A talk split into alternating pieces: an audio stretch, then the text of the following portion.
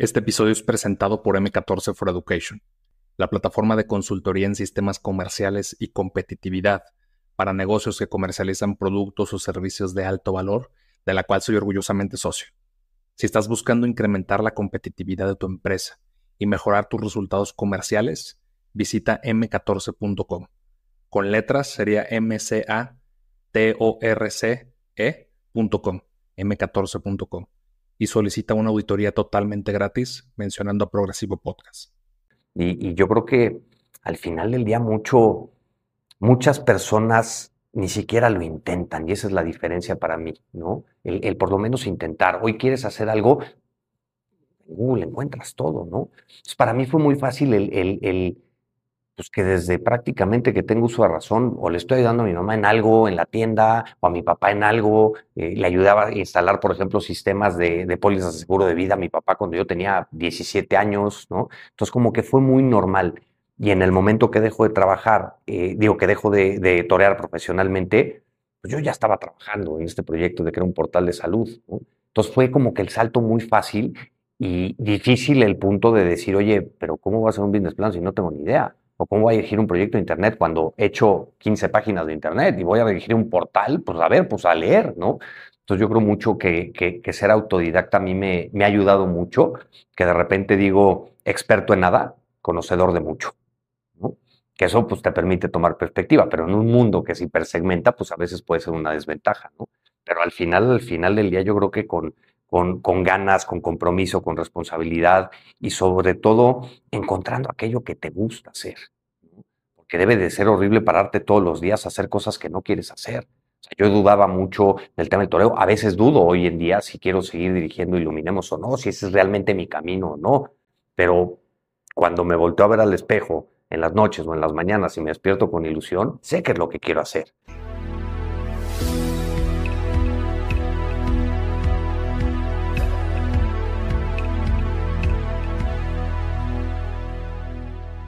Bienvenidos a Progresivo Podcast, yo soy Alberto Larracilla y aquí entrevistaremos a personas destacadas por su mentalidad de grandeza. Aquí compartiremos los retos, sacrificios y victorias que han vivido y los han llevado a formar su camino de éxito.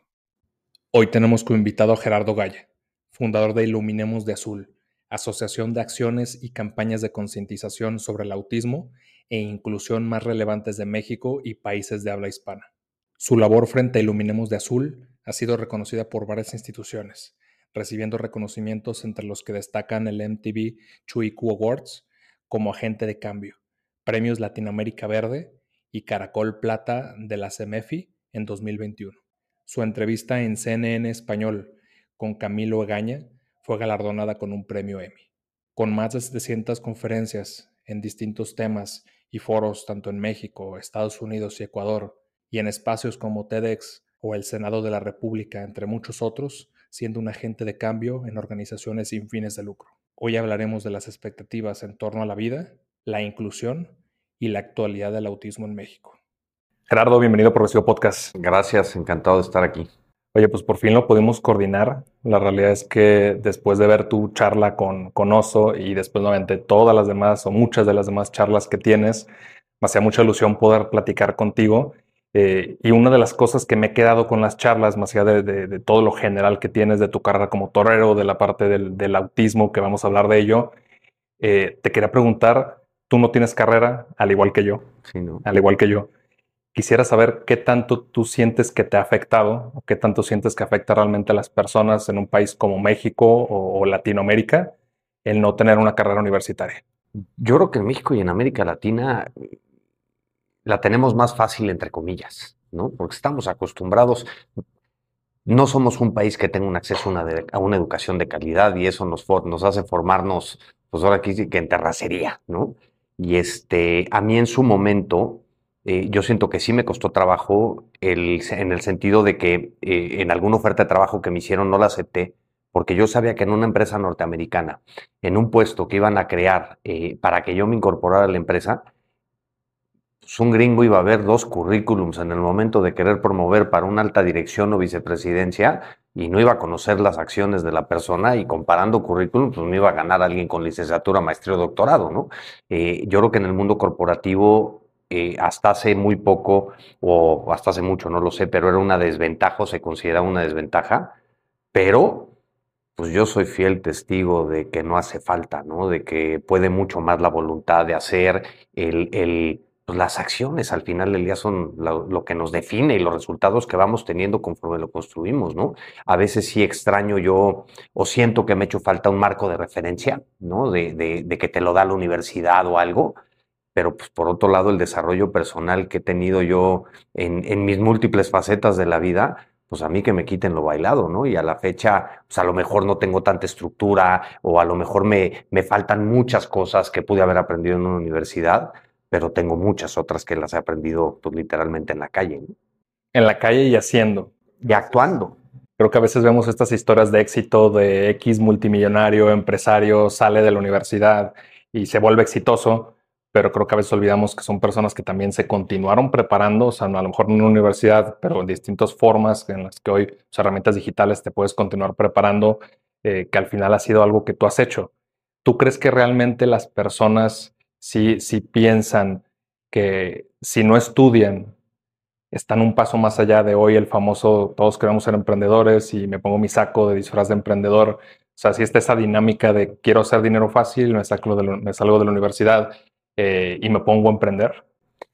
Híjole, yo creo que yo creo que hay cabida para todos, ¿no? Hay gente que necesita la estructura, que necesita del título, hay carreras que definitivamente necesitan el título por las credenciales, pero yo por lo menos en mi experiencia, eh, yo creo que mucha preparación y mucha información hace que te vuelvas, que pienses demasiado las cosas para hacer. Yo las mejores cosas que he hecho en mi vida han sido y, sin pensarlo. Así creí, iluminemos, que seguramente hoy tendremos más. Y así he hecho un sinfín de cosas. Decir, ¿por qué no? Pues vamos a ver qué pasa y explorarlo. Y un paso te lleva al otro, ¿no? Difícil, pues los dos caminos yo creo que son muy difíciles, ¿no? Yo creo que sí estamos cayendo de alguna manera en una moda, entre comillas, de es muy fácil emprender y la vida del emprendedor y el sueño del emprendedor. Creo mi empresa, la vendo en una evaluación tremenda y me hago millonario. O, o pues también acceso a riqueza también de, de alguna manera fácil, ¿no? Que el otro me preguntaban que si podías eh, tener una conversación contigo mismo hace 10 años, ¿qué te recomendarías hacer? Pues comprarte, comprar criptos, sin duda alguna, ¿no? O multiplicar por 10 mil X un dólar, pues estaría increíble, ¿no? Yo creo que hay una generación que está teniendo acceso a dinero vía profesional, generación de contenidos, emprendimientos y demás, este, que nosotros no tuvimos acceso a ello. No digo que sea más fácil o menos, pero, pero yo creo que sí hay un cambio generacional en las formas de hacer y de crecer empresarialmente o, profesionalmente en este país. Y también creo que el pretexto de no sé ya no es válido te metes a cualquier plataforma de redes sociales y tomas el curso que quieras y no hay universidad americana, mexicana, plataformas de cursos YouTube que tiene todas las respuestas del mundo. Con la pandemia yo retomé mucho el, el, tema de hacer páginas de Internet. Yo las hacía en 1999, cuando empezaban, era otra cosa, otra plataforma, otro código, otra tal. Y con la pandemia que no tuvimos de otra más que digitalizar todas nuestras acciones y virtualizarlas, pues dije, pues a ver, y mil cosas de las que he hecho no sabía hacerlas. Y preguntándole a Google y viendo videos en YouTube, aprendí nuevamente y de volada, ¿no? Entonces yo creo que hoy eh, eh, de alguna manera está más fácil el acceso a la información para poder desarrollarte profesionalmente en el campo que quieras. Creo que también tiene que ver con un tema de comodidad, que creo que estamos viviendo en una era muy cómoda y donde las redes sociales también te incitan a que la vida puede ser muy fácil. Eh, tú tuviste una vida desde el desde inicio, desde joven, pues como torero, entre 7 y 8 años estuviste, estuviste ahí y obviamente te inculca otros tipos de valores, eh, llevas la vida diferente todos los días. Eh, creo que hay un tema de responsabilidad, que la responsabilidad te hace madurar. Mucha gente me dice, oye, ¿cómo a X edad estabas trabajando en X empresa, haciendo X proyectos? Pues es la responsabilidad. 100%. No ponía a trabajar, no comía, entonces tenía, que, tenía que sobrevivir. Eh, tú en esos años, ¿qué te pasaba por la cabeza en, en, tu etapa como torero, sobre todo en los primeros años, cuando, cuando eras más joven? ¿Tú cómo percibes el mundo? Mira, al principio nace de un idealismo, ¿no? De una, a lo mejor una utopía, una fantasía de decir esto es lo que quiero ser. Y conforme te vas metiendo, como en todo, pues vas viviéndolo en primera persona, ¿no? Pero dijiste una palabra clave para mí, los valores. Yo, eh, si algo he aprendido o algo trato de, de, regir mi vida por, ¿no? Son eh, los valores universales que existen y que a mí me los forjó el toreo. Y pongo por delante, antes que cualquier cosa, el respeto. Y el respeto absoluto al animal, por más que me digan y por más controversial que sea, ¿no? Y bueno, y Guadalajara era mi segunda casa, aquí venía casi cada 15 días. Lloré bastante por acá, pero eh, el respeto absoluto desde el animal al compañero, a la profesión, al traje de luces, a la plaza, al público, al periodista, absoluto el respeto a todo, ¿no? Y yo creo que es una manera, eh, o, son valores que se han ido perdiendo, porque ganarte, y es un ida y vuelta, ¿no? Pero tener ese respeto o tenerle ese respeto, eso se gana y eso se construye. Tener el respeto de los profesionales, de los ganaderos, de los empresarios, de todo, se construye en el día a día. ¿Cómo? Actuando con una responsabilidad tremenda a tu profesión y a lo que quieres ser. Hay gente que, o había un, de alguna manera una creencia de que el toro era muy vago, ¿no? Que dejaba la escuela y vivía de, de, querer triunfar por casi casi por arte de magia. Nosotros hacíamos alto rendimiento. Yo corría 90 kilómetros a la semana, que no era necesario como preparación y por eso prácticamente no tengo rodillas ni cartílagos, ¿no? Pero nos partíamos el lomo todos los días entrenando ocho horas al día, ¿no? ¿Para qué? Para ser la mejor versión de nosotros mismos en una plaza de toros.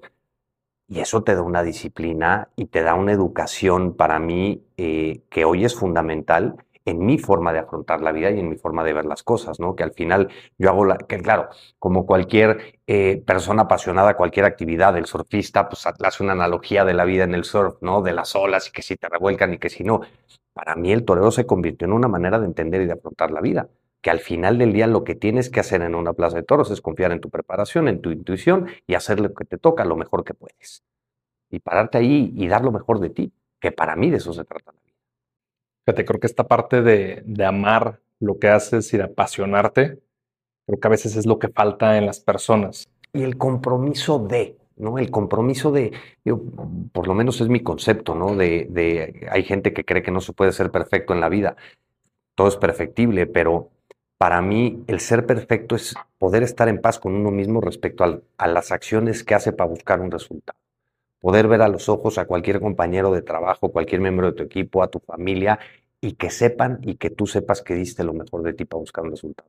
Que luego es multifactorial, que se dio, que no se dio, por lo que tú quieras, circunstancias, lo que sea, pero que tú estás en, paz con lo que hiciste para buscar ese resultado, para mí es es, una manera en la que yo veo la vida y, que, y que puedo ser perfecto en ello, puedo ser perfecto en el respeto, en el compromiso, en, en la responsabilidad de mis propias acciones. Sí, creo que al final es responsabilizarte de lo que estés haciendo, 100%. hacerlo al 100%. Creo que a veces eh, le perdemos el miedo a, a veces hablan mucho del miedo al fracaso, pero yo creo que... Yo, es proporcional al éxito. No intentar. No, y es proporcional el miedo al fracaso, el proporcional al, miedo al éxito. Y yo como digo, a ver, de lo único, y, mira, de, muy joven, tenía 16 años, 17, cuando, cuando tomo la decisión de si me quiero dedicar realmente a esto o no, eh, conociendo un poquito eh, el mundo, digamos, también las dificultades que conlleva eh, en cuanto al sacrificio, ya de jugarte la vida ni hablamos, ¿no? Pero todo lo que conlleva y, el hacer pues, un análisis muy profundo, decir, oye, ¿qué tan dispuesto estás? Y para mí, eh, eh, al final del día, mi marco de referencia para esas decisiones es, prefiero arrepentirme de haberlo intentado con todas las de la ley, a no intentarlo y decir, chin, si hubiera, ¿no? Y volcarme por completo buscando un resultado. Oye, que hay que entrenar 10 horas al día, pues entrenamos 11, ¿no? Y que hay que hacer esto, pues 12. Y porque a mí uno de los mejores consejos que me dieron fue haz un poco más que los demás, nada más. O la forma de sobresalir es hacer un poquito más que los demás, ¿no? Y es una forma, pues, que yo trato de, llevar mi vida. Fíjate, esto que mencionas, eh, que para mí es muy importante, la gente no nace ya con la pasión. Tienes que levantarte e intentar cosas, pero intentarlas con ganas, con compromiso, con responsabilidad. Y a lo mejor una no te va a gustar, y te vas a ir a intentar otra, y te vas a ir a intentar otra está muy curioso, yo esta parte no la he platicado, yo cuando empecé a estudiar marketing, que eventualmente me salí de la carrera, pero cuando sí entré a estudiar, eh, yo no quería estudiar. Porque yo le daba mucho al gimnasio, yo decía, pues que lo mío va a ser el fitness y voy a ser mi instructor de gimnasio y me pongo a platicar con un maestro. Me dice, mira, si tú te metes una carrera eh, que te pueda dar algo del tipo de vida que tú quieres, probablemente, pues en algún momento si no te gusta, pues, te puedes salir y puedes tomar cultura física y deporte y puedes hacer esto, pero esta oportunidad no la dejes pasar. Entonces yo me inscribo en la carrera de Mercadotecnia en la Universidad de Guadalajara y estuve un par de semestres, después salí obviamente ya porque me gustó la parte de, de marketing, se me prestó una gran oportunidad de trabajo, pero al final intentas, intentas hacer las cosas de manera correcta. Eh, tú, y, ni me cabe duda que, lo hiciste muy bien en esos 7, 8 años, digo, y la muestra está en que tuviste un par de accidentes, eh, que creo que a veces los accidentes es cuando es, es como límite, ¿no? Entre si seguimos haciendo esto o si mejor viramos para otro camino. El involucramiento en, en la parte, no quiero hablar de negocios a nivel general, pero temas relacionados con empresas, administrativos, ¿cómo empezó a ser tu involucramiento para que viraras de carrera? Pues mira, yo desde que tengo uso de razón, una vez mi hermano y yo creo que teníamos, yo tenía como 13, 14 años y se nos ocurrió decirle a mi mamá que queríamos comprar algunas cosas y no me acuerdo. Y su respuesta fue, llegó con una caja de para bolear zapatos y nos dijo, pónganse a bolear zapatos y nos fuimos al edificio de al lado y voleamos todos los zapatos y llegaban dos mocosos de 13 y 15 años a decir, te volé los zapatos, nos sacaban todos, ¿no? Este, después todos los veranos eh, me la pasaba eh, sacando inventarios en la tienda de telas de mi mamá, que era una cosa que odiaba, ¿no? Este, y luego tenía mucha facilidad con la computadora eh, y, yo tuve mi primera computadora probablemente a los 15 años, que para muchos que nos están oyendo han de decir, pues, ¿quién es este vejestorio, no? Este, porque ya crecieron en esa época y en esa era. Pero, pero para mí fue muy natural el, el pues, ¿cómo te diré? El empezar a trabajar de manera autodidacta. O sea, porque de repente cuando, cuando, eh, cuando, cuando le ayudaba a mi mamá en su negocio, de repente, oye, pues hay que hacer el inventario. Pues ahí me tenía esa pluma y a papel y de repente ya estaba la computadora y decía, bueno, ¿cómo lo pasamos una computadora si se puede digitalizar? Pues aprende, ¿no? O de repente el primer business plan que hice, este, que salí de ahí, de, una junta que me dijeron, oye, tú, tú te cargas el business plan y dije, va, y yo sin tener ni idea cómo hacer un business plan. Me fui a la biblioteca de la Ibero en México pues, a leer a ver cómo se hacía, ¿no? Y, yo creo que al final del día mucho, muchas personas ni siquiera lo intentan y esa es la diferencia para mí, ¿no? El, por lo menos intentar. Hoy quieres hacer algo, Google encuentras todo, ¿no? Para mí fue muy fácil el, el pues que desde prácticamente que tengo uso de razón, o le estoy ayudando a mi mamá en algo en la tienda, o a mi papá en algo, eh, le ayudaba a instalar, por ejemplo, sistemas de, de pólizas de seguro de vida a mi papá cuando yo tenía 17 años, ¿no? Entonces, como que fue muy normal. Y en el momento que dejo de trabajar, eh, digo que dejo de, de, torear profesionalmente, pues yo ya estaba trabajando en este proyecto de crear un portal de salud, ¿no? Entonces fue como que el salto muy fácil y difícil el punto de decir, oye, pero ¿cómo va a ser un business plan si no tengo ni idea? O cómo voy a dirigir un proyecto de Internet cuando he hecho 15 páginas de Internet y voy a dirigir un portal, pues a ver, pues a leer, ¿no? Entonces yo creo mucho que, que, ser autodidacta a mí me, me, ha ayudado mucho, que de repente digo experto en nada, conocedor de mucho, ¿no? Que eso pues te permite tomar perspectiva, pero en un mundo que se hipersegmenta, pues a veces puede ser una desventaja, ¿no? Pero al final, al final del día yo creo que con, con, ganas, con compromiso, con responsabilidad y sobre todo encontrando aquello que te gusta hacer. Porque debe de ser horrible pararte todos los días a hacer cosas que no quieres hacer. yo dudaba mucho del tema del toreo. A veces dudo hoy en día si quiero seguir dirigiendo Iluminemos o no, si ese es realmente mi camino o no. Pero cuando me volteo a ver al espejo en las noches o en las mañanas y me despierto con ilusión, sé que es lo que quiero hacer. A veces no quiero. Oye, si descubres tu pasión no vas a tener que trabajar ni un día. Eso es una falacia. Hay días que no te quieres levantar de la cama. O el 40%, 30% de las cosas que haces en una oficina, en cualquier trabajo, probablemente no te gusten. Eso es un idealismo total. Y creo que a veces hasta te aburres, ¿no? Cañón. O sea, yo, yo lo platico porque obviamente yo creo que tienes que em, ser empleado, tienes que trabajar y sobre todo si en algún momento quieres emprender, pues bueno, o sea, quieres saber qué cosas hacer, pero también qué cosas no hacer porque también las prácticas en empresas en México, pues bueno, son muy cuestionables en muchas ocasiones. Eh, pero uno, uno de los puntos clave para mí en, este, en esto que estás mencionando es la felicidad diaria con la que te levantas y yo, yo lo he visto y lo he platicado con muchos amigos. En algún momento de su vida eran felices haciendo algo anhelaban lo que tienen hoy y lo que hacen hoy y hoy lo hacen y se aburren y ya no quieren y quieren otra cosa. Siempre estás en constante evolución. Eh, ¿Qué pensaban tus papás eh, de que fueras torero? Pero creo que en algún momento lo aceptan.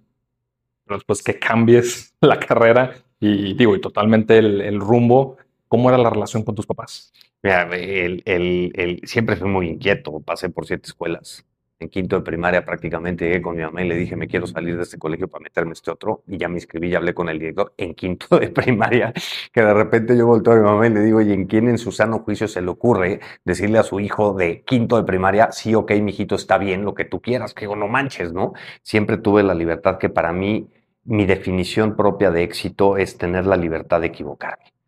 Y de si me voy a equivocar, me equivoco bajo mis propios términos este, al principio me lo prohibieron, absoluto, me decían que estaba loco, que no había manera, que me metiera a estudiar. Los fui convenciendo poco a poco y cuando, fue, cuando vieron mi nivel de compromiso no les quedó de otra. ¿no? Que yo digo, trabaja tan duro para que al destino no le quede de otra más que ponértela fácil. ¿no? Y, este, y en el momento que decido, eh, me apoyaron durante mucho tiempo, eh, me pusieron reglas muy claras de decir en menos de dos años tienes que presentarte en la Plaza México, tienes que tomar la alternativa en menos de cinco, y me pusieron condiciones fuertes que dije, bueno, si esas son las reglas del juego, échenlas, ¿no? Y, este, y a base pues, de esfuerzo diario, de despertarte todos los días a machacarte entrenando y de buscar las oportunidades, no solo sentarte a esperarlas, y en el momento que decido eh, dejar de torear, pues fue una liberación de todos, que digo qué curioso, ¿no? Que mi mamá empezó a tener eh, ataques de hipoglucemia que se le quitaron en el momento que dejé de torear profesionalmente. digo, qué raro, ¿no? Y, he tenido la fortuna de, de, contar con ese entorno familiar incondicional de, apoyar todas las locuras de esta alma inquieta, de decir eh, cambio de caballo y ahora me voy a dedicar a esto y de repente quemar las naves y fundar Iluminemos, ¿no? Y, este, y siempre he contado con un apoyo incondicional y con una guía ahí padrísima de, pues a lo mejor no desde consejos de, ¿cómo te diré?, de la experiencia del mundo del empresariado demás, pero sí con una escucha y un apoyo incondicional para todo lo que se me ocurrió hacer. Yo creo que sin ello yo no hubiera sido capaz de hacer ni la mitad de lo que he hecho. Y hoy que eres padre, ¿qué tanto de lo que aprendiste al ser hijo lo tienes oportunidad de ejecutarlo? Yo, yo, yo tenía dos creencias muy arraigadas, que por un lado decía eh, y pensaba, una, que el ser humano deberíamos de tener la obligación y el compromiso de no solo utilizar nuestros conocimientos o experiencia para generar riqueza, sino para realmente añadir valor, ¿no? Llámese voluntariado, llámese trabajo pro bono, llámese trabajar un poco más por los demás, ¿no? Y, mira dónde estoy ahora, ¿no? Y por otro lado tenía la, la, yo decía la condena de si yo recibí ese apoyo incondicional desde que tengo uso de razón, pues yo no tengo otro margen de acción más que apoyar a mis hijos en lo que quieran ser, ¿no? Hay un marco de referencia que me gusta mucho en la paternidad que dice que muchas veces actuamos como padres por venganza, ¿no? Decir, a mí me pasó esto y ahora, y, digo, no a propósito, inconsciente, ¿no? Pero actúas de tal forma de venganza de lo que tú no tuviste o cómo te trataron a ti tus padres. O compensatorio, en decir lo que yo no tuve, lo que a mí me hizo falta y le damos, ¿no? O el tercero de darles lo que necesitan es muy diferente y cada hijo es totalmente distinto, ¿no? Y yo digo que estaba condenado a, apoyarlos incondicionalmente en lo que decidan y quieran ser, ¿no? Si yo tuve ese apoyo, ¿por qué se los voy a negar?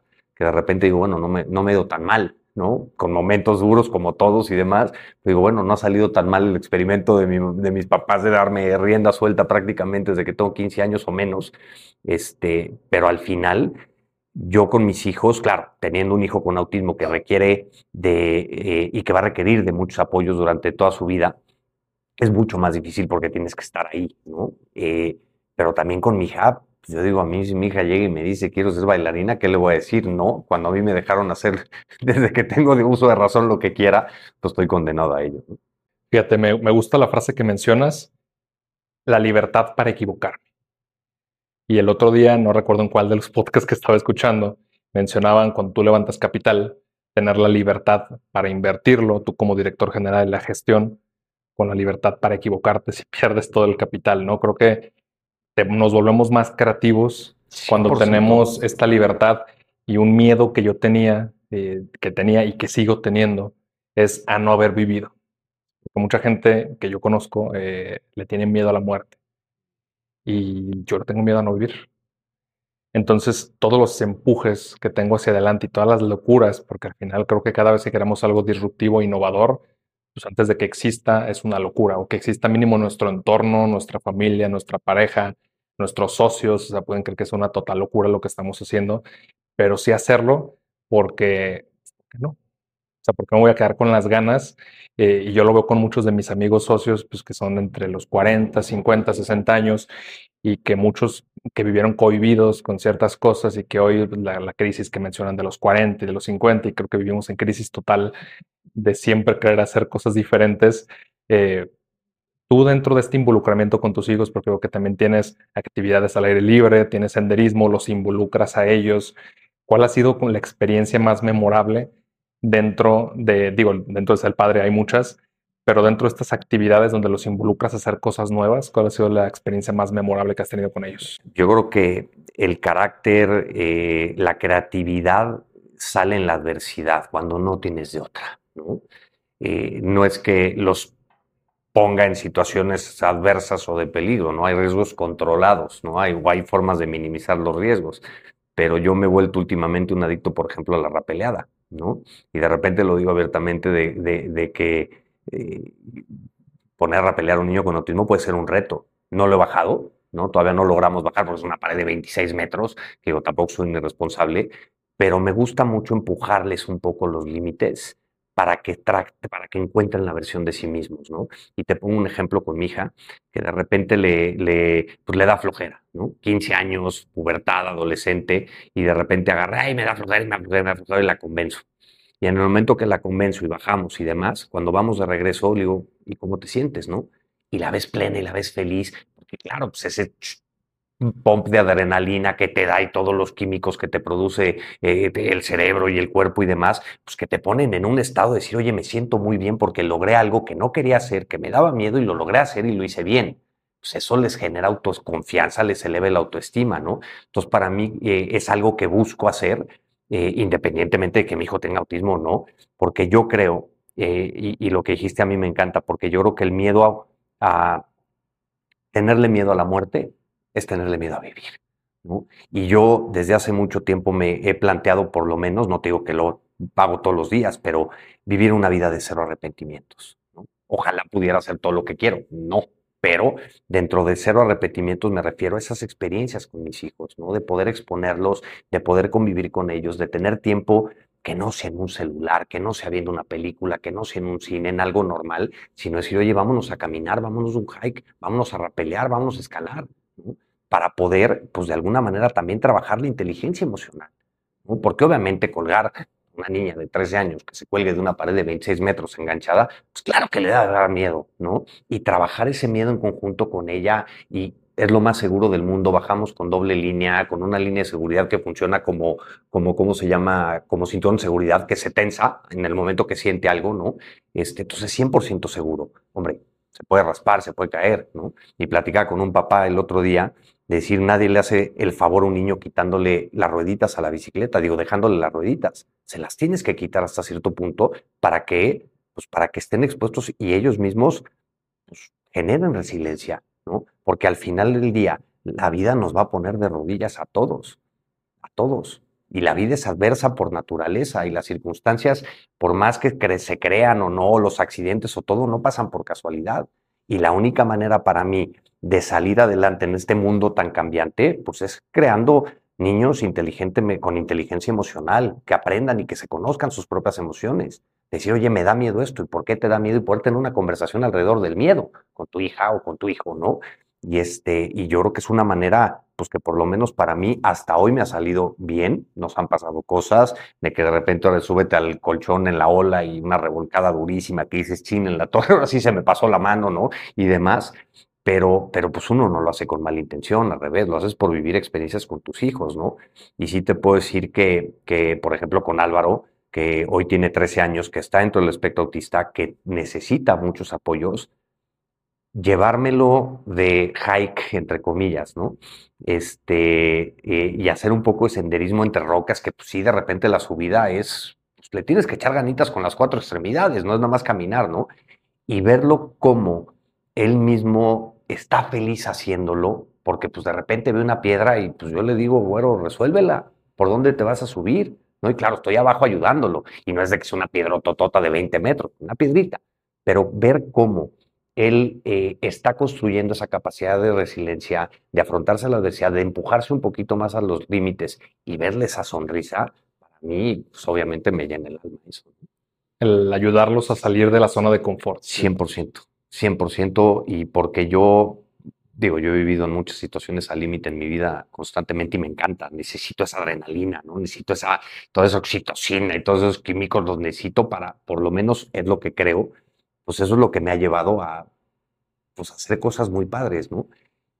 Pues qué mejor que conocerse a sí mismos y, de empujar esa rayita y, el, y, el, y muchas veces el límite lo ponemos nosotros mismos. Crees que llegas hasta acá y lo empujas hasta acá y te das cuenta que sí, ¿no?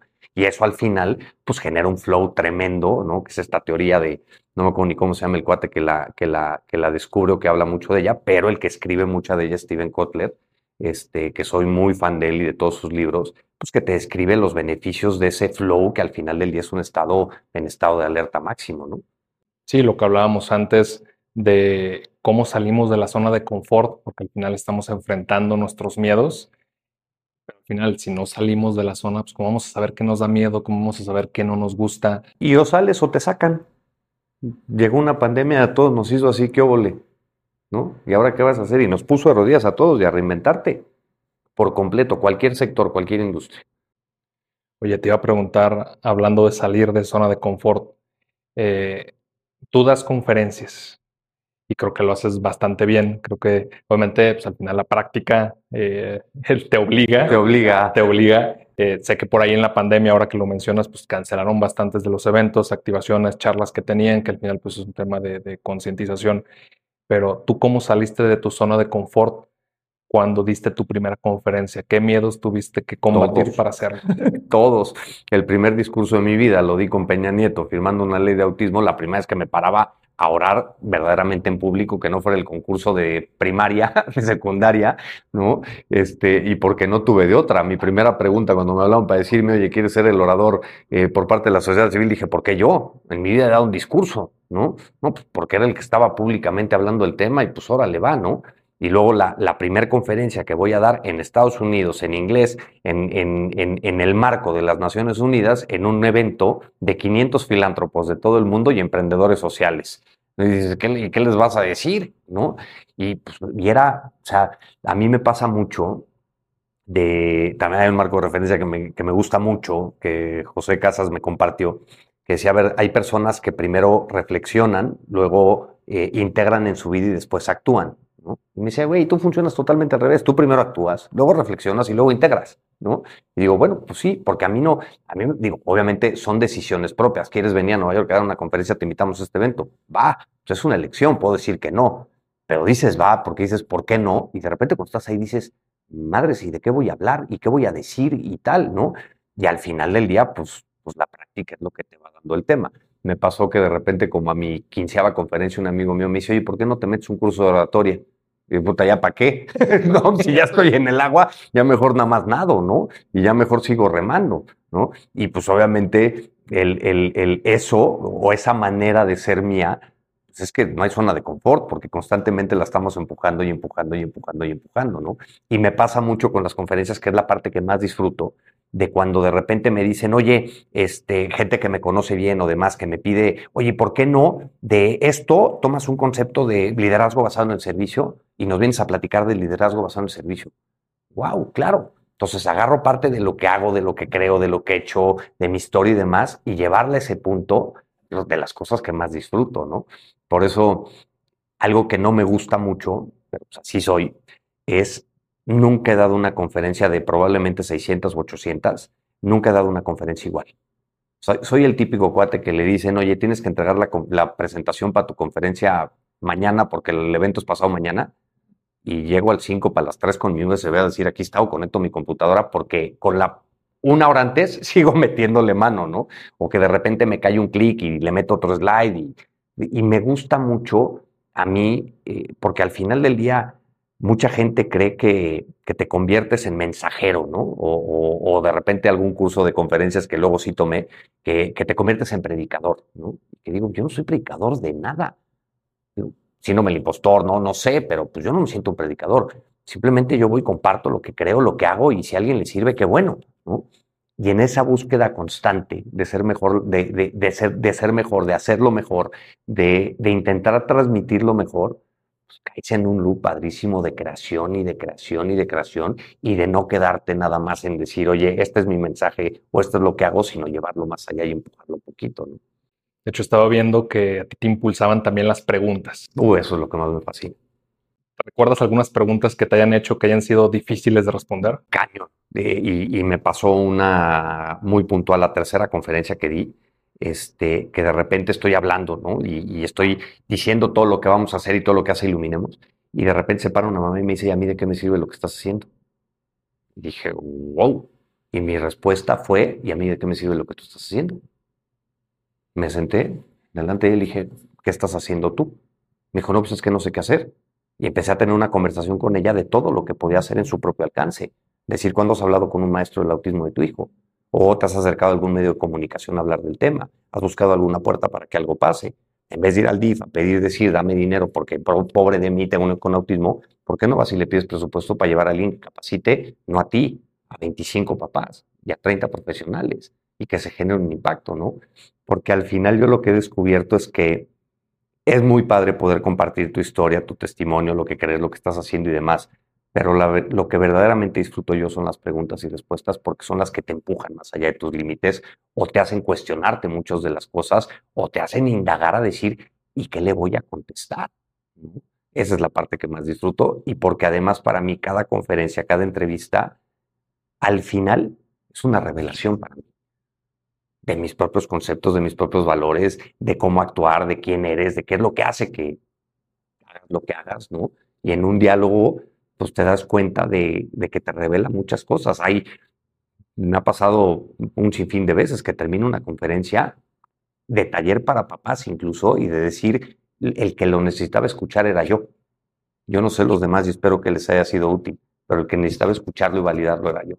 A veces cuando hablamos, nosotros también lo decimos para convencernos a nosotros mismos. 100%. Y tengo una amiga que dice que es una validación del universo o una reconfirmación del universo de realmente quién eres. Si lo podemos ver así o no, ¿no? Pero a mí me gusta mucho porque, porque es lo que me reta y es lo que me, me, hace cuestionarme también muchas cosas. Y dentro de estas preguntas, interacción en las conferencias con, con las audiencias, en algún momento y digo, creo que ya sé la respuesta, pero te lo tengo que preguntar. E, en, algún momento este, este reflector no pedido, tú como, como rostro de la fundación y con tantas campañas interesantes que han hecho que, que le han dado la vuelta a la comunicación tradicional de, de, una fundación o de una asociación, ¿en algún momento tú has sentido algo de ego dentro de este proceso? 100%. O sea, 100% y, y creo que estamos totalmente a mí que no me gusta de, lo que yo veo, ¿no? Que parece que soy más importante yo, Gerardo Gaya, como presidente ejecutivo de Iluminemos por el Autismo, que el propio Iluminemos por el Autismo, que al final del día es un vehículo de impacto, que la propia causa. ¿no? Y porque el propio ecosistema te hace sentir así. Oye, vamos a hacer un billete de la lotería, tiene que venir el órgano máximo de gobierno, entonces viene el presidente de Iluminemos y pásele por acá y de repente dices, a ver, si no va por ahí, lo que verdaderamente importa es la causa la institución es un vehículo nada más y yo estoy de paso. Yo mm, pasado mañana me vuelvo loco y decido cambiar de caballo, este, o me harto, me canso porque también llega un momento que este trabajo es muy cansado, o de repente me aprieta la vaca y necesito generar más por otro lado, como ya me ha pasado, y pues eh, no voy a abandonar Iluminados porque es mi creación, pero mi sueño dorado es dejar de dirigirla y dejar de operarla. Y creo que mucho de, de, la pirámide está totalmente invertida, por un lado, ¿no? Y por otro lado, sí te puedo decir que yo he encontrado en, en mi trabajo y en hacer lo que hago el acto de egoísmo más grande que puede hacer el ser humano, porque yo esto lo hago por mí, por las satisfacciones que me causa a mí. Oye, que estamos impactando y cambiando la vida de muchísima gente, qué padre, pero al final, al final, al final, esto yo lo hago por mí porque es lo que me da plenitud. Y el día que me deje dar plenitud, cambiaré de hacerlo. No, dejaré de hacerlo para cambiar de aires. Pero yo he encontrado en el acto de dar, en el acto de trabajar por los demás, eh, una plenitud increíble que sí, sí es egoísmo puro, porque al que lo hace sentir bien es a mí. Si le sirve a alguien lo que hago y lo que digo, pues qué fregón, qué padre, qué maravilla, ¿no? Pero esto yo lo hago por mí. esta parte de creencias de vivir bajo tus propios términos. 100%. Y, y, de tener la libertad de equivocarme. Y me voy a equivocar y me he equivocado y la voy a seguir regando. ¿no? Y hay veces que me da mucho miedo porque, claro, la responsabilidad va creciendo. ¿No? Y un error que a lo mejor que cometías hace ocho años con Iluminemos no se notaba tanto. Y hoy cualquier errorcito tiene un impacto bestial, ¿no? Pero pues, tenemos que intentar por lo menos, mira, yo creo que en el mundo de la innovación y de ser disruptivo en la comunicación, a las fundaciones nos pasa mucho algo, ¿no? Que queremos ganar un concurso de popularidad. Está demostrado de que las personas le donan a las personas, no a las instituciones. Y entonces suceden dos cosas. Por un lado, no tenemos margen de error en presupuesto, no tenemos margen de error en comunicación, entonces no podemos ser tan atrevidos en la comunicación como nos gustaría ser. Digo, por cualquier marca de papas, sale y pone un espectacular que no le jala, lo baja, no pasa nada y pone 10 más. Para una fundación sacas cualquier cosa que no funciona o que no te gusta o algo y perdiste seis meses de trabajo. Entonces es muy difícil que, que el margen de error no tenemos. No tenemos el presupuesto para innovar. Y encima, pues queremos ganar un concurso de popularidad, porque al final del día lo que buscamos, claro, de para quien trabajamos y nuestra comunidad de familias de personas con autismo, pues ahí trabajamos para por ellas.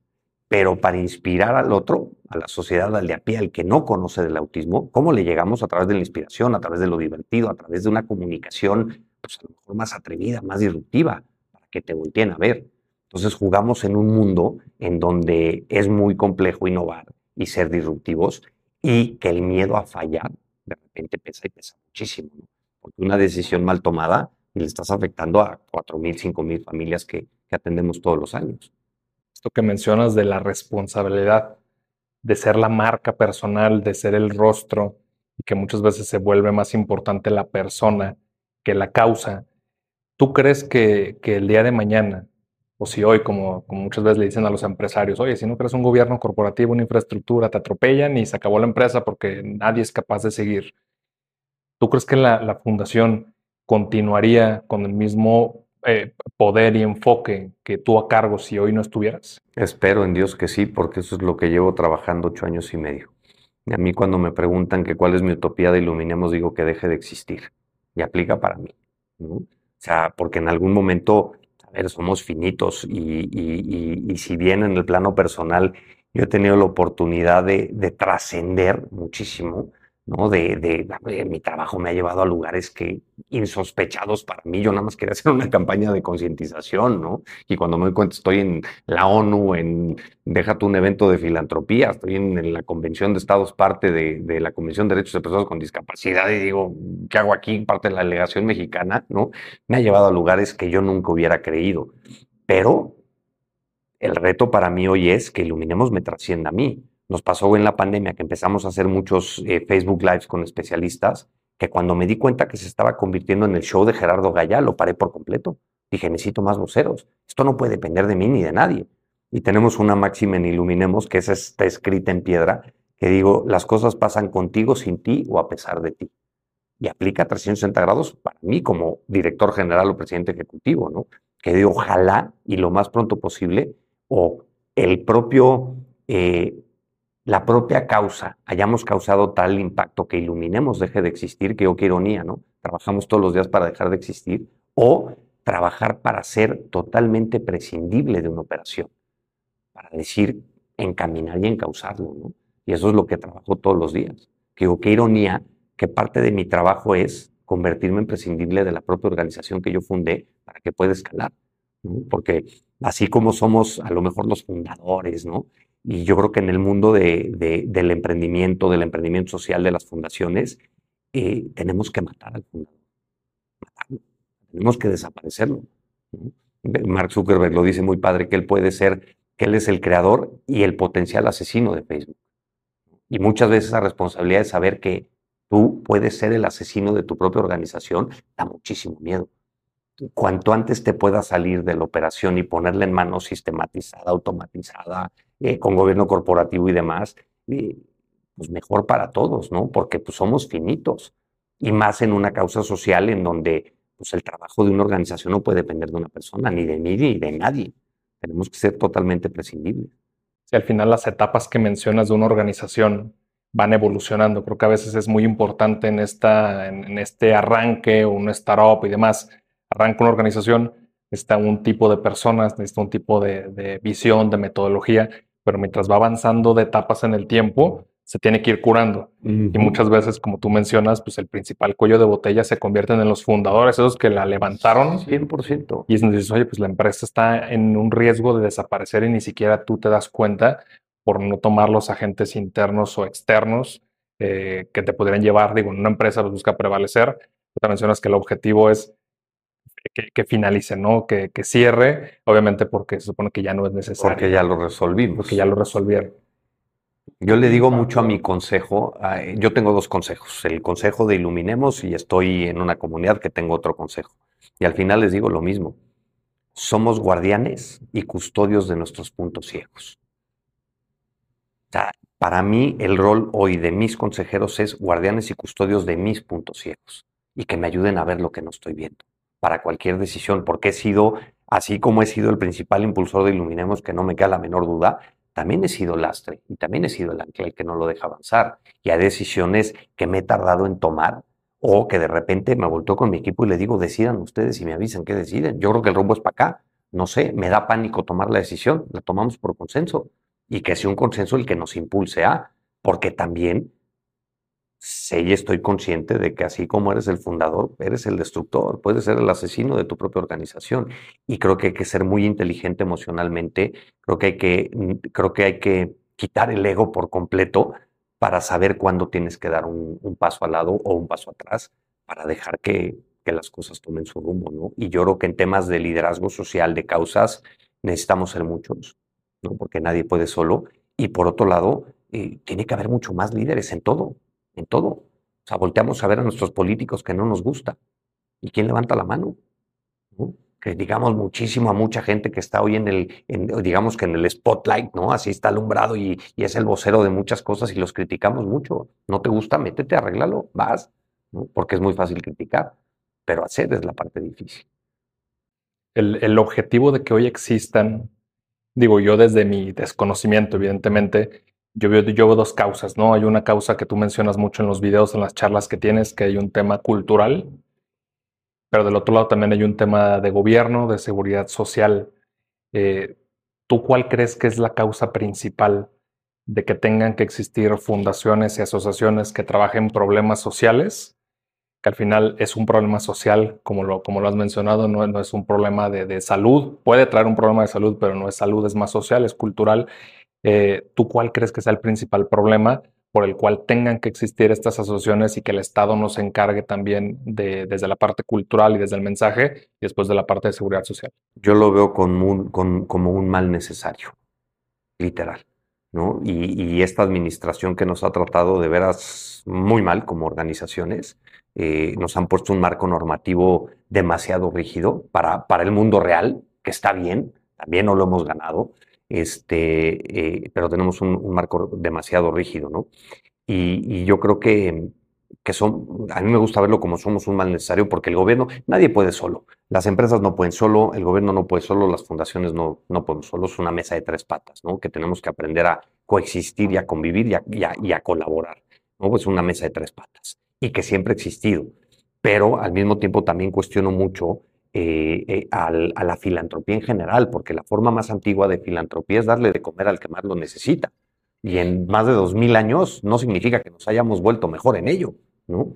Entonces, somos un mal necesario, somos un vehículo de impacto, pero al mismo tiempo, pues ni siquiera deberíamos de existir, ¿no? Yo cuando veo el, el autismo como un problema, digo, a ver, el problema es sociocultural y el problema es de valores de valores como comprensión, como respeto. O sea, tener que promover derechos de personas en pleno siglo XXI, digo, por, ¿por qué estamos promoviendo un derecho laboral de una persona con autismo si debiera de tener las mismas oportunidades? ¿no? Ahorita traemos un tema, por ejemplo, en donde eh, tenemos a tres chavos con autismo incluidos en una empresa, en un programa de inclusión laboral. Y resulta que a lo mejor los vamos a tener que dar de baja porque cayó una auditoría de Secretaría del Trabajo, no tiene IMSS, y resulta que, los tienen que inscribir al IMSS. Pero si los inscriben en el IMSS, le quitan la pensión. Entonces estamos evaluando el caso para decir, oye, ¿cómo les vamos a quitar la pensión? por inscribirlos al IMSS. No, espérame. O sea, no, no es que hagamos de la excepción la regla, pero tenemos que reglamentar las excepciones. Porque ni modo de dejar a esa familia que necesita de una red de apoyos, de que vayan por el chavo, que lo lleven, este, que tengan apoyos que se los negamos históricamente, porque ese chavo que hoy está trabajando en esa empresa no tuvo un diagnóstico temprano, no tuvo una intervención terapéutica, probablemente necesita medicamentos que los paga con la pensión. Y si los inscribimos para darles trabajo, les vamos a quitar la pensión, tenemos que dignificar el, derecho al trabajo, pero tampoco podemos olvidar una deuda histórica que tenemos, ¿no? Entonces es, es, medio eh, complejo, bueno, a lo mejor me fui por otro lado, pero al final del día yo creo que somos un mal necesario eh, mal hecho y que creo que al final del día, si todos hiciéramos nuestro trabajo, empresas, gobierno, sociedad, la sociedad civil no, no, tendría ni que existir, sinceramente. Quisiera hablar de ese punto clave de idealizar. Eh, creo que hemos mencionado un tema de expectativas para nosotros mismos, para las personas que nos rodean, que al final termina siendo a veces para las fundaciones y asociaciones. Escuchaba en tus charlas que mencionas mucho que las personas creen que todo mundo dona, entonces por eso nadie dona. ¿no? Y nos ha pasado, y yo he sido parte cuando era, era más famoso la parte de la televisión, antes que la parte del streaming, pasaban eh, el, evento de Teletón, y yo era de las personas que mencionaba de, pues, mira el evento, mira la gente, mira, está en todos los canales, pues deben de donar mucho. ¿No? Y, si todos piensan como yo, entonces nadie, nadie dona, muchos de, lo que los, que lo quisieran hacer no lo harían. Pero en esta parte de idealizar hacia el interior y hacia tu primer círculo, ¿tú cómo trabajas día a día para no idealizar a tus hijos, idealizar a tu esposa, idealizarte a ti mismo con tus propios objetivos? Porque a veces nos sesgamos, lo que platicábamos antes de, de la charla, la parte de los sesgos cognitivos, o sea, y, vivimos tratando a la gente como nos gustaría que nos tuvieran tratado. Eh, y, demás fallas en, el razonamiento lógico que tenemos las personas, tú cómo batallas día con día para no idealizar. Fíjate que a mí me, uno de los, y que creo que nunca lo he dicho, eh, pero de los grandes agradecimientos que le tengo a mi mamá es eh, esa educación que nos dio de tratar a todos como te gustaría que te traten, de no hacer lo que no te gusta que te hagan. Que creo que para mí es una base eh, básica, ¿no? Y que eso, pues obviamente te desarrolla empatía o, te genera muchas cosas, ¿no? Yo creo que todos invariablemente tendemos a idealizar algo o alguien. Invariablemente a nuestra pareja, a alguien al cual admiramos. Eh, a, a, mí me ha pasado mismo de que de repente me mandan un mensaje por redes sociales y contesto y es como, no puedo creer que me haya contestado, pero ¿por qué no te voy a contestar? Si soy un, o sea, como lo digo muy vulgarmente, bueno, no lo voy a decir porque es muy pelado lo que voy a decir, pero al final del día digo, soy una persona con sus retos, con sus cosas buenas y con sus cosas malas, como todos, porque aquí no estamos, ahora sí que quien esté libre de pecado que tiene la primera piedra, ¿no? Y todos hemos cometido errores y yo creo que todo mundo tenemos que idealizar a, muchas personas. Eh, yo afortunadamente mis hijos son dos grandes maestros. Dicen que los hijos son grandes maestros de por sí, ¿no? Yo sí te puedo asegurar que tengo a los dos cracks que me hacían falta a mí para, para ayudarme a mantener una objetividad y una perspectiva de la vida. Cuando, cuando crees que has logrado mucho con Iluminemos o de repente, claro, oye, salir del Palacio Nacional, de dar un discurso con Peña Nieto y tener a medio gabinete diciéndote lo que necesites, sales de ahí diciendo, ay, güey, soy Juan Camaney. Obviamente sales lampareado, ¿no? Y llego a mi casa y mi hijo me recuerda que. Entonces, para mí, mis hijos, eh, mi pareja hoy en día, eh, mi propia familia, pues es mucho de lo que me ha ayudado a mantener, mantener una, no me gusta decir los pies en el suelo, pero sí a no subirte un tabique y marearte, ¿no? Y y a tener perspectiva. Porque además, digo, fuimos responsables de una de las campañas más fuertes que ha habido en materia de concientización de autismo en México y en Hispanoamérica, ¿no? Que digo, se dice fácil, yo volto para atrás y digo, wow, ¿no? ¿Cómo nos salió? Wow, pero no podemos dejar de pensar que eso es una campaña de publicidad que puede hacer cualquiera. Eso cómo lo llevamos a la acción, ¿no? Y cuando tienes contacto con tanta realidad de los demás, de tanta familia, de, tantas historias de adversidad, tantos retos que tienen eh, eh, cualquier familiar de una persona con autismo, eso te da perspectiva y te permite no tener ninguna idealización de absolutamente nada. Y al revés, trabajar el doble por hacer lo que quieres hacer ¿no? Y que digo, a ver, no se trata de salvar a alguien, no se trata de salvar a nadie, se trata de provocar un cambio radical para que tengan oportunidades nada más. De hecho, escuchaba que cuando tuviste el diagnóstico, eh, no te enfocaste tal cual en el diagnóstico, sino en la hora que hay que hacer. Pero más allá de que de ahí desprendió todo lo que hoy es eh, la fundación y en lo que te convertiste tú como figura pública también, que al final es pues, un mal necesario, como, como mencionas, ¿qué reacción tuviste tú a nivel personal y cómo eso afectó tu forma de percibir el mundo? Ahora, ahorita que hablamos de idealizar, creo que muchas veces uno cuando va a tener un hijo, si dices, oye, pues es que yo diría que esto, pero ¿cómo afecta también la relación con tu esposa?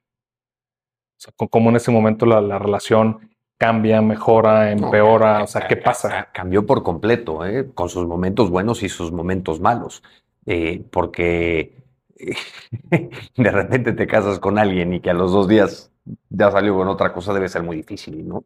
Este, y digo, llevo tres años este, prácticamente eh, ya divorciado eh, con una relación buena, afortunadamente, y, desde un punto de vista, me voy a poner a lo mejor muy cursi, pero yo considero el divorcio un acto de amor, ¿no? Y un acto de amor tanto para mis hijos como para ella, como para mí, de decir, eh, nos merecemos ser felices todos, ¿no? Y mis hijos se merecen dos papás felices a dos papás apagados, ¿no?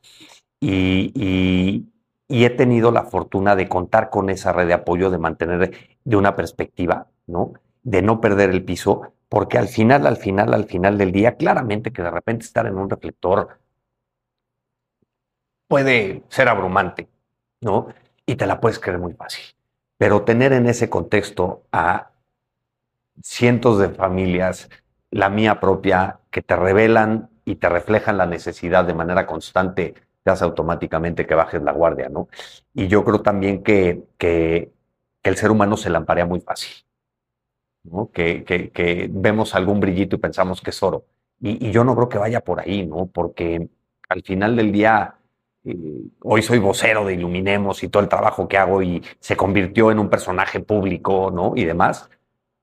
Pero nadie conoce mis lados oscuros y de eso no se habla. Y no se habla de la soledad, que de repente llegas a una regadera en un hotel y te sueltas llorando porque extrañas a tus hijos y llevas tres días fuera, ¿no? También es duro. Y todo eso es lo que a mí me ha ayudado a mantener una perspectiva y, tratar de ser objetivo, ¿no? Porque yo volteo para atrás y de repente me da mucho coraje el decir, oye, ¿qué hemos logrado? Oye, hemos beneficiado 200 mil familias y, ¿y qué hemos cambiado? O sea, esas 200 mil familias hoy tienen trabajo, ¿no?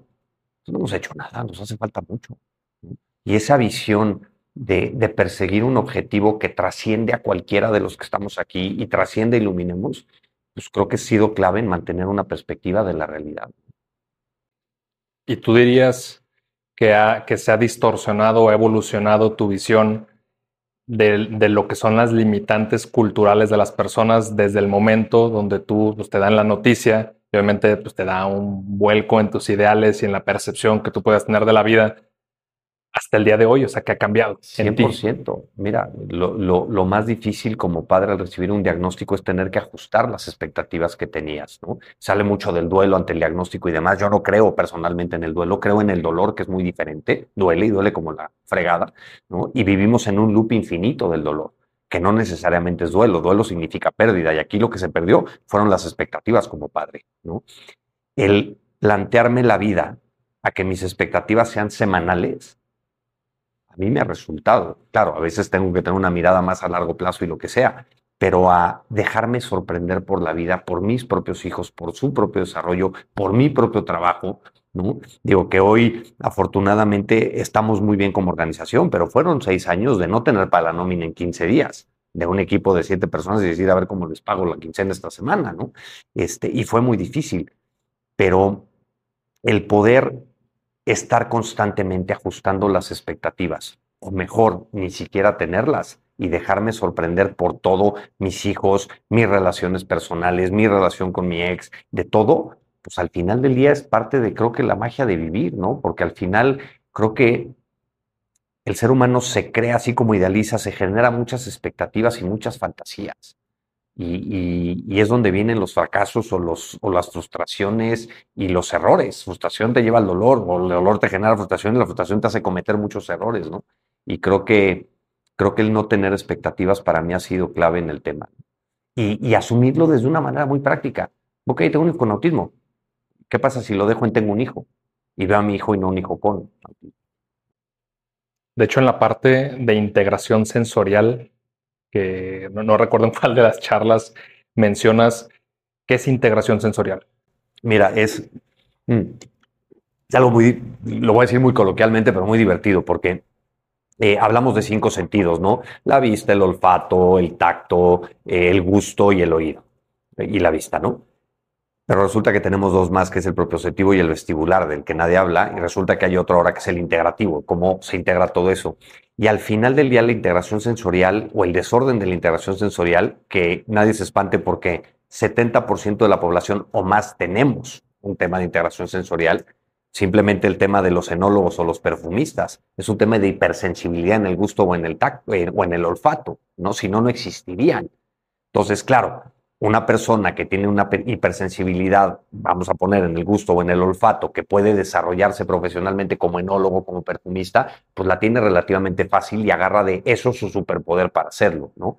Pero cuando ese proceso de esa hipersensibilidad o hiposensibilidad no la gestiona tu cerebro de una manera adecuada, pues se puede volver un caos, porque los olores te pueden doler, hay olores que te pueden provocar un dolor de cabeza, como es el caso de una persona con autismo que pudiera tener.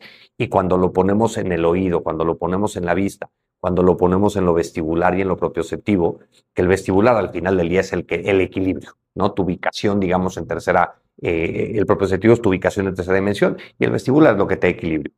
Tú imagínate que tienes una hipersensibilidad auditiva, que cualquier ruido que tengas te causa como que, como que no puedes discernir, ¿no? Y no puedes bloquear por protección.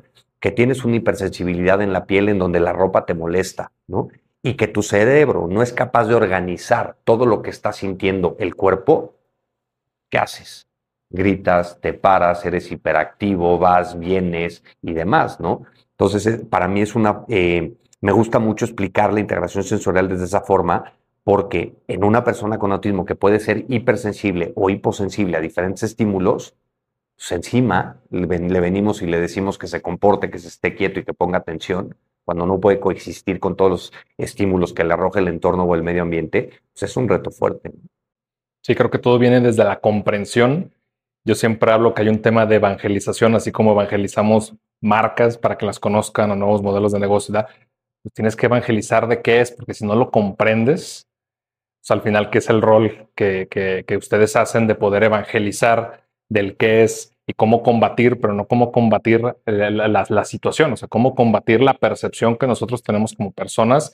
Tuviste una situación en un vuelo pues, bastante delicada. Y muchas, digo, y pongo, pongo muchas la del vuelo porque fue la que detonó, digamos, todo, ¿no?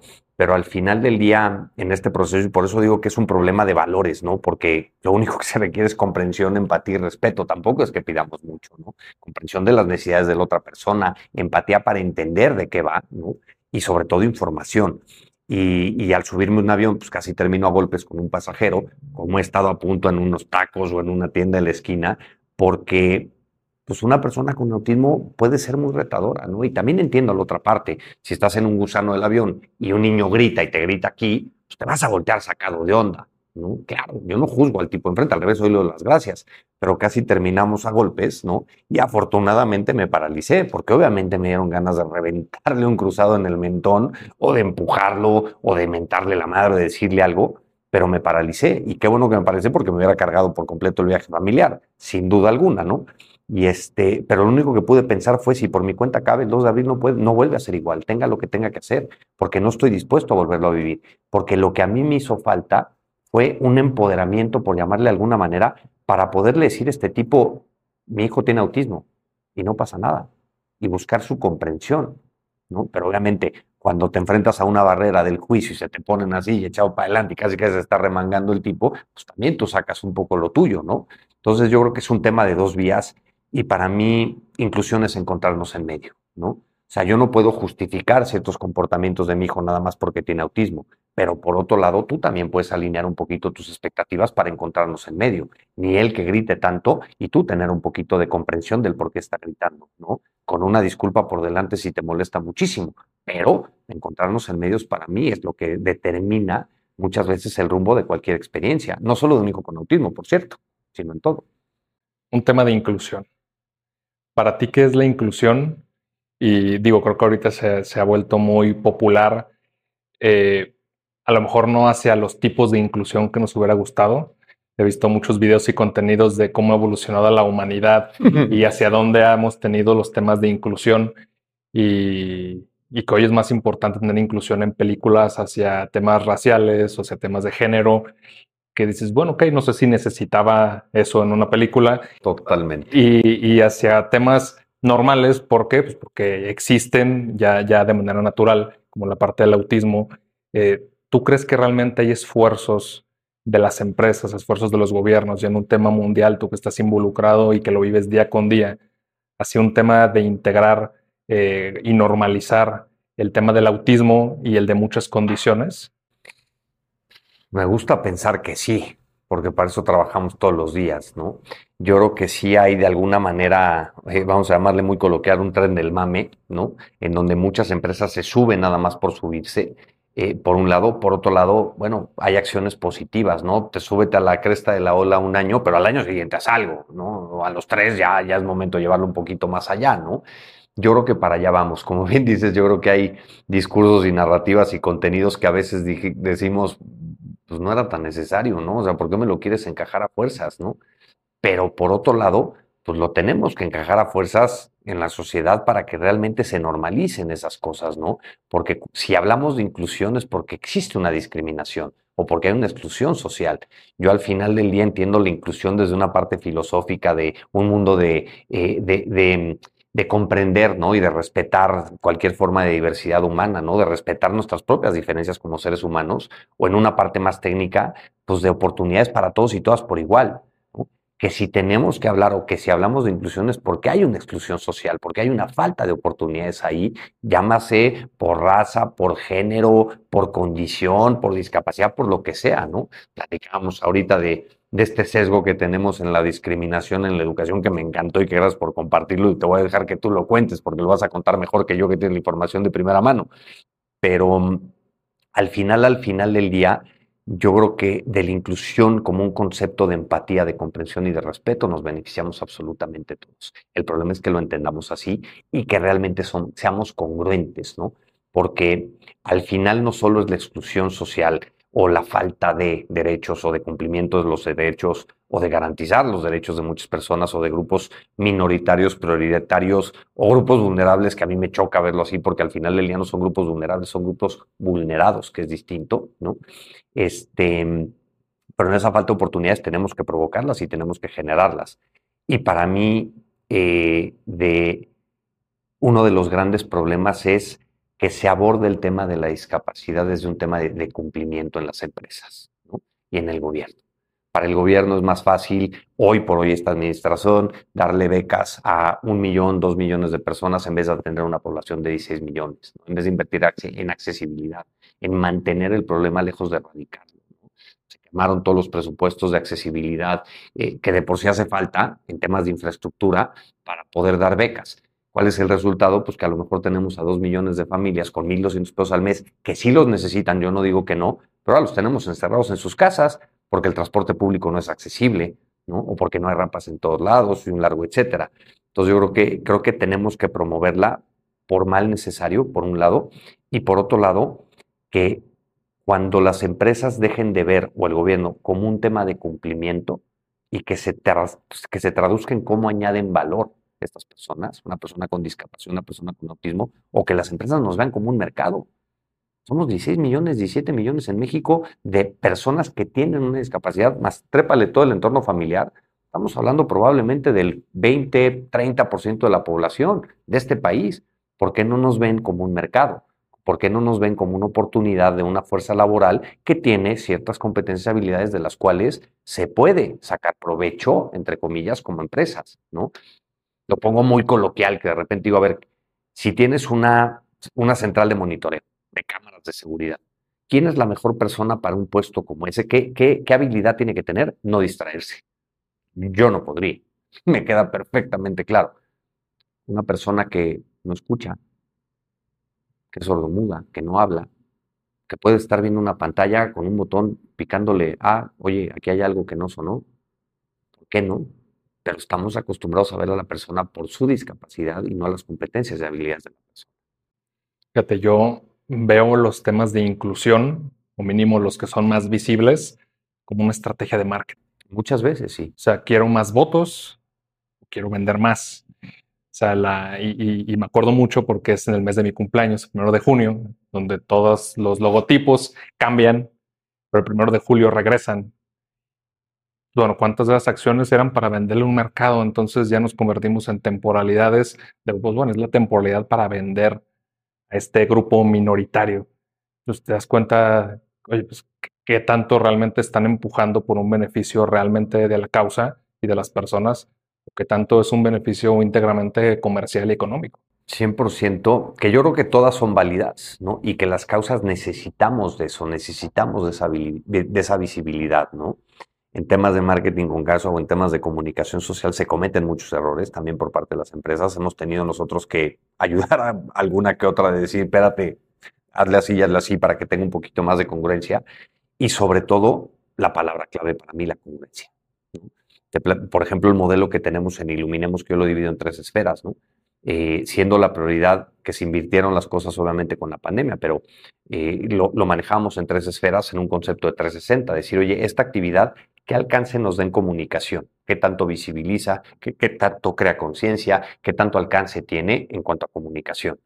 Por otro lado, qué beneficio o impacto tangible le trae a nuestra comunidad. Y por otro lado, oye, si esa actividad se puede convertir en un tema de recaudación de fondos, mejor, porque no por estar en un sector sin fines de lucro significa que no tenemos gastos operativos, ¿no? O como dice un amigo mío, una cosa es sin fines de lucro y otra cosa es con ánimo de pérdida, ¿no? O sea que tampoco podemos irnos por ahí, porque al final eh, en el mundo de la sociedad civil tenemos que encontrar esos modelos autosostenibles o autosustentables, como cada quien le quiera llamar, o que sean autorrentables. Pero con ese modelo 360 es como tratamos de armar todo, porque a mí de nada me sirve que una marca, por más grande que sea, por más acciones, por más amplificación de un mensaje me dé, si no tiene un impacto directo en mi comunidad, no me sirve de nada porque se va a quedar en un tema de dientes para afuera, ¿no?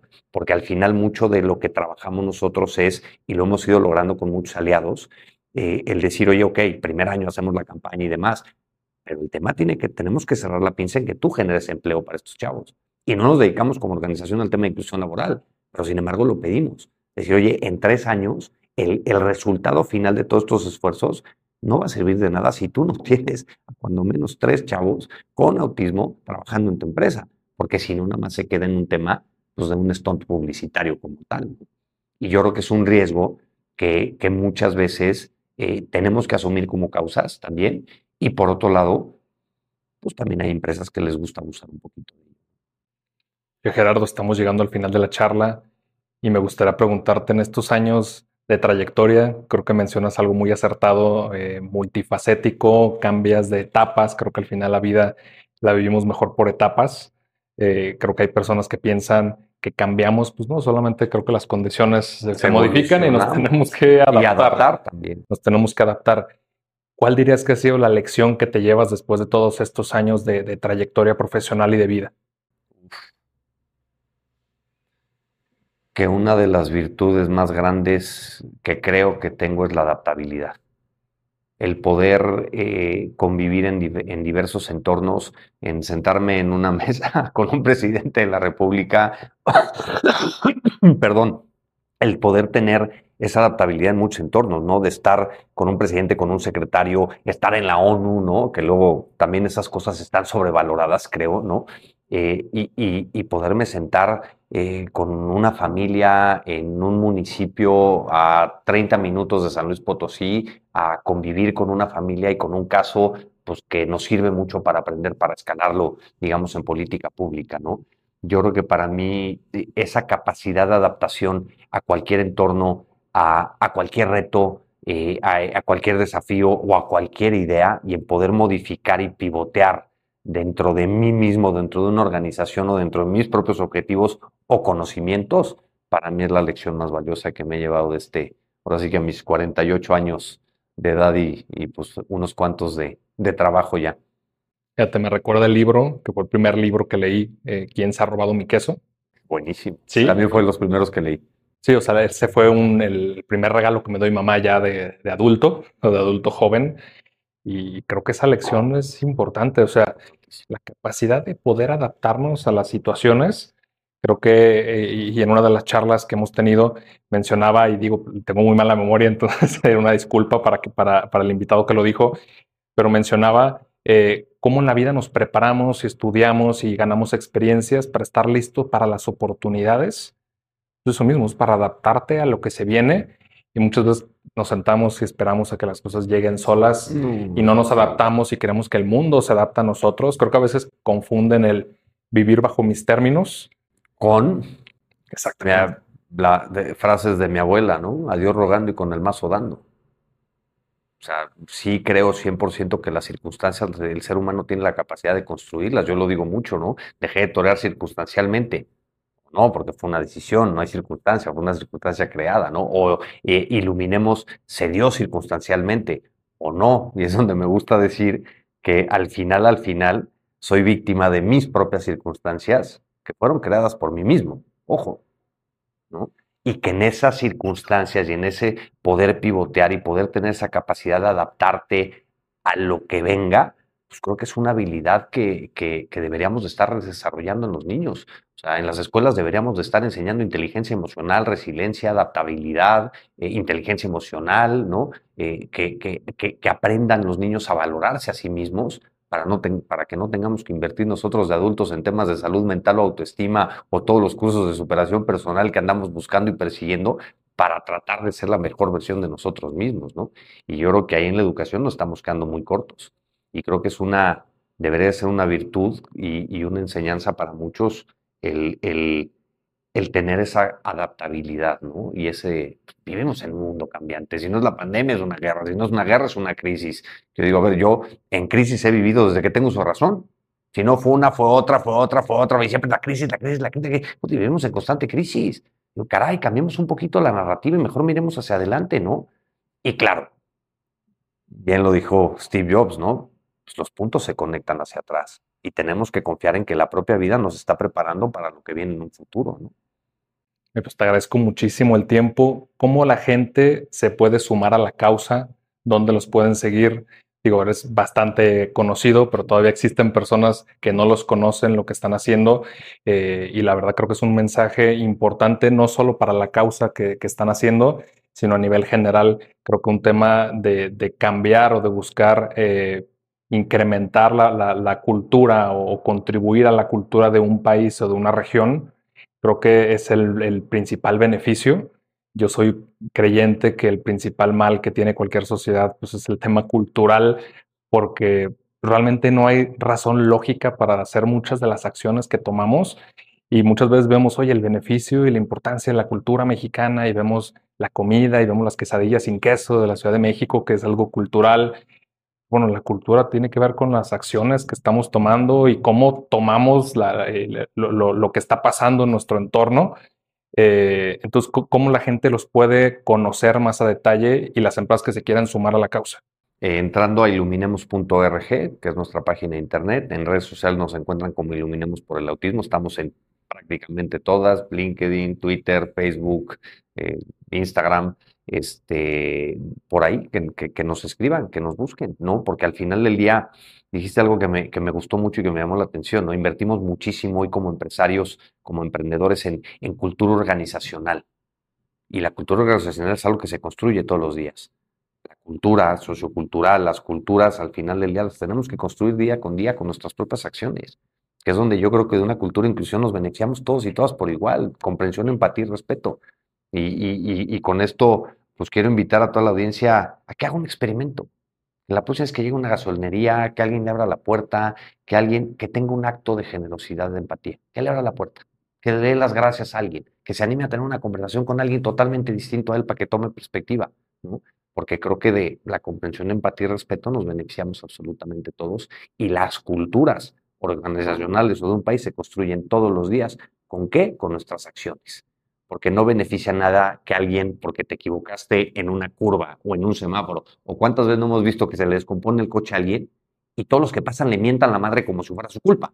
¿no? Cuando el cuate a lo mejor está desesperado tratando de hablarle una grúa, tratando de conseguir, ¿quién se para a decirle, oye, te puedo ayudar en algo? Es muy difícil. Y creo que esa cultura se construye todos los días. Así que muchísimas gracias a ti eh, por esta conversación que me encantó.